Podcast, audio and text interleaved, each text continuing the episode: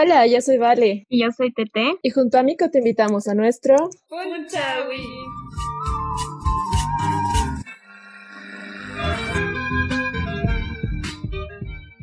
Seguimos con las sesiones, muchachos. Vamos a seguir todavía un muy buen tiempo.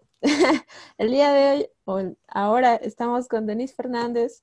Ella es arquitecta, fotógrafa. Ella participó dentro del F Laboratorio y viene a contarnos su experiencia. ¿Cómo estás, Denise? Hola, ¿cómo estás? Gracias por la invitación.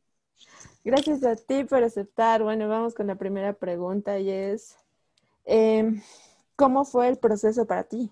El proceso del F Laboratorio.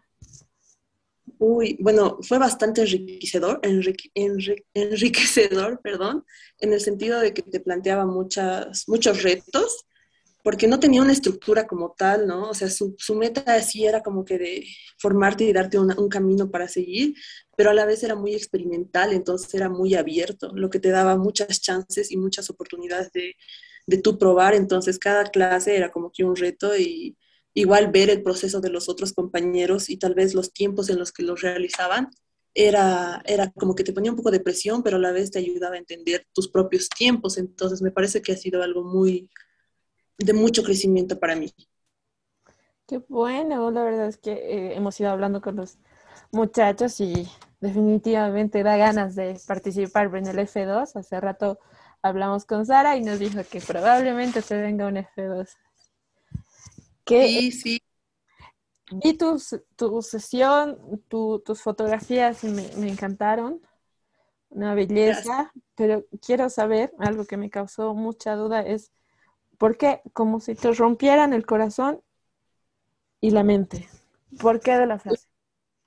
Uy, eso igual fue un proceso enorme, porque, mm, bueno, pues todo era parte de un, armar una serie, ¿no? Y esta contenía lo que era el contenido eh, desde el título. Entonces yo tenía un título muy técnico que era Quiebres Biográficos. Y yo como que me aferré mucho a él. Y en el laboratorio, desde los mentores hasta los coordinadores me sugerían un título que fuera un poco más eh, sensitivo, más personal y más emocional, ¿no? Entonces, esa fue igual parte importante del proceso, que te enseñan a soltar y a, realmente darte la oportunidad de poder explorar otras cosas. Y fue algo bueno porque para buscar un subtítulo, por así decirlo, porque es como un subtítulo ese, tuve que hablar con mi madre, ¿no?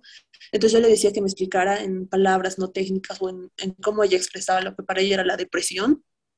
Y fueron así horas y horas y varios días de poder preguntarle hasta llegar a esa frase, ¿no? Que resumía todo lo que ella estaba sintiendo y todo lo que se estaba tratando de mostrar en la serie. Wow. Ya. Qué fuerte. O sea, eh, tu, sesión fotográfica es en base a la depresión. Exacto, sí. Eh, es en base a la depresión de mi mamá. La serie que presento en el libro eh, es su historia, ¿no? Es como un relato sobre cómo yo percibí su depresión, pero en general el proyecto que quise llevar en el F fue la de tocar el tema de la depresión, pero de otras dos personas más. Entonces fue un proceso igual de ver cómo salía esto. Súper, muchas gracias. Bueno, aquí se va la última pregunta que que es un mensaje, o bueno, un mensaje que desees dejarnos en el podcast para los demás que están comenzando, ya son o serán fotógrafos. Ay, es súper.